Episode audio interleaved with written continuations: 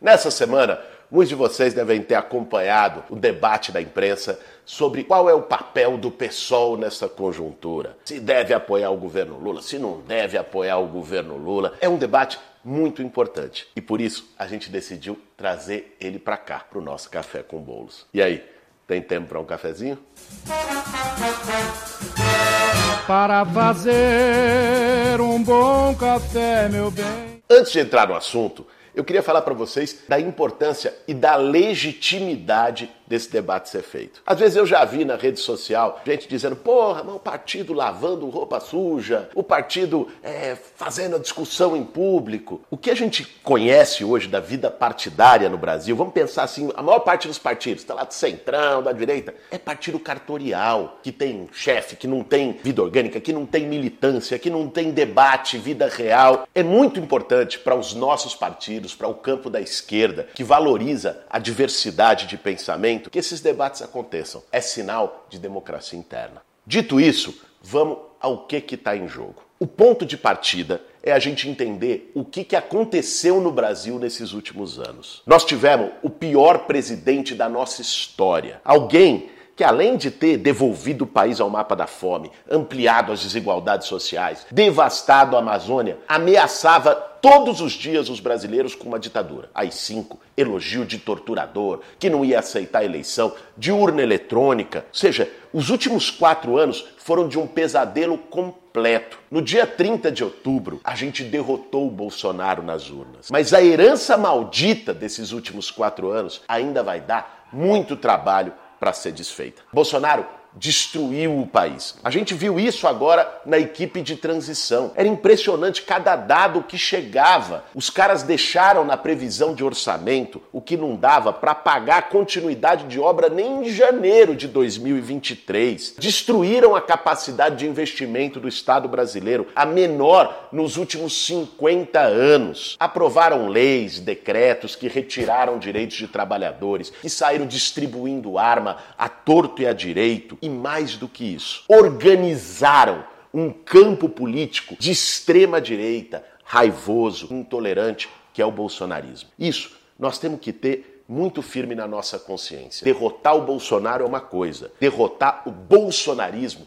vai dar muito mais trabalho. Tem a turma que hoje está lá acampada na frente dos quartéis, mas não são só eles. Não vamos esquecer que o Bolsonaro teve 58 milhões de votos, que ele organizou na sociedade brasileira um grupo de pessoas, milhões de pessoas que acreditam e que defendem as suas ideias. Gente que não se vacinou, gente que acredita que a Terra é plana, gente que defende e exalta torturador. Ou seja, esse caldo autoritário de violência política, de intolerância, de ódio, ainda vai precisar ser combatido. O pessoal tomou a decisão certa naquele momento, porque entendeu que derrotar o Bolsonaro colocava as nossas diferenças em segundo plano. O que uniu esses setores tão diferentes da política e da sociedade foi a ameaça autoritária do Bolsonaro e a necessidade de frear um processo de destruição para poder começar a reconstruir o Brasil.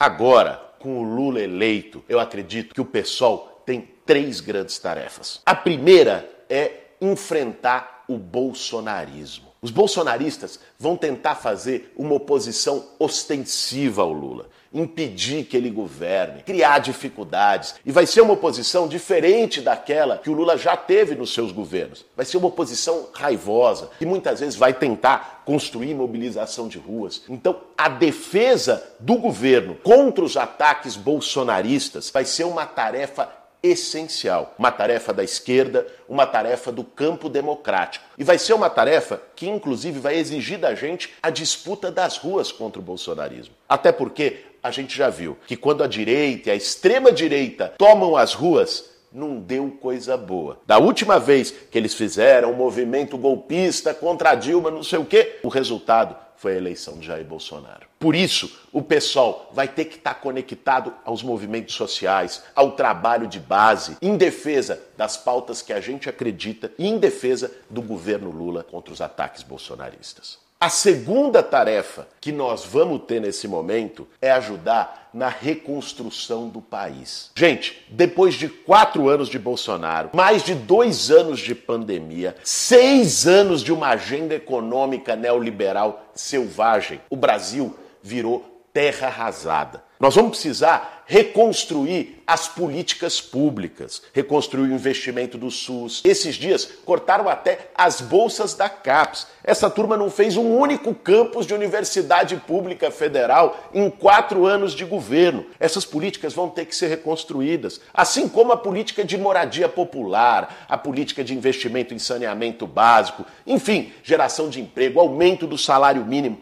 É um desafio tremendo e que a gente sabe que nesse caso vai enfrentar a oposição não apenas dos bolsonaristas. O desafio de utilizar o orçamento público para combater as desigualdades sociais, para aumentar os direitos, para fazer redistribuição de renda, também já está encontrando a famosa oposição da Faria Lima. Então, além de enfrentar a direita raivosa, o governo Lula vai enfrentar a grita dos investidores financeiros, dos fundos, em nome do Deus mercado. Por isso, vai ser muito importante que a gente tenha unidade política para poder reconstruir o Brasil. E a terceira tarefa do PSOL, essa também extremamente importante, é contribuir para levar a agenda política do Brasil mais à esquerda. A gente viu. O que elegeu o Lula foi uma frente ampla. O governo dele vai refletir isso como um governo de coalizão. E essas forças mais ao centro, mais liberais, vão tentar disputar a agenda do governo para eles. O nosso papel é puxar a corda para o lado da esquerda. O nosso papel é colocar agendas que nós sempre defendemos e consideramos essenciais para o Brasil, como a revogação da reforma trabalhista, como uma reforma tributária que taxe grandes fortunas, que taxe lucros e dividendos, como medidas que aumentem a participação popular na gestão do Estado, como a demarcação de terras indígenas, fazer moradia popular no centro das cidades, desapropriando imóveis sem função social. Nós temos que puxar essas agendas. Enfim, depois de seis anos de Temer e Bolsonaro levando a agenda do país cada vez mais à direita, o pessoal tem o papel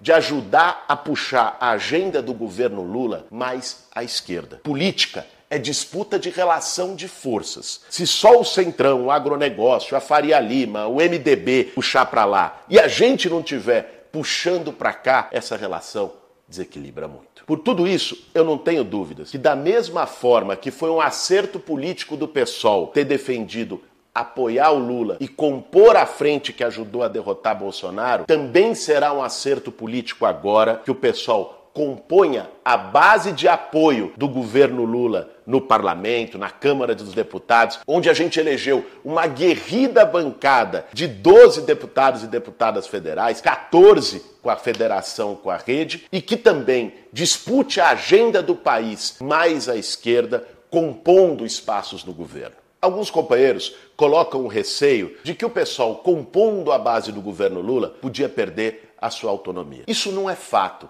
Porque fazer parte da base do governo não significa ter que votar contra a sua consciência. Aliás, o maior exemplo disso é o que nós vamos viver agora, no dia 1 de fevereiro, na eleição para presidente da Câmara. O PT decidiu, pelas suas razões, que deve apoiar a reeleição do Arthur Lira à presidência da Câmara para fortalecer uma base de governabilidade do Lula. Nós não defendemos isso. E o pessoal já disse publicamente em nota que não votará em Arthur Lira para a presidência da Câmara. Ou seja, a autonomia não foi rompida. E não é estar na base do governo que muda isso ou não. Decidir apoiar um governo é compreender a importância que ele tem de dar certo para reconstruir o Brasil e para isolar cada vez mais o bolsonarismo. Mas não significa alinhamento automático em todas as questões. O PSOL é e vai continuar sendo, em qualquer circunstância, um partido autônomo. A gravidade do momento que o Brasil vive exige da gente esforço de unidade. Nós tivemos essa unidade para derrotar o Bolsonaro nas urnas. E agora precisamos manter ela para derrotar o bolsonarismo nas ruas e no parlamento e para ajudar a reconstruir o país. Esse foi mais um café com bolos. Para fazer um bom café, meu bem.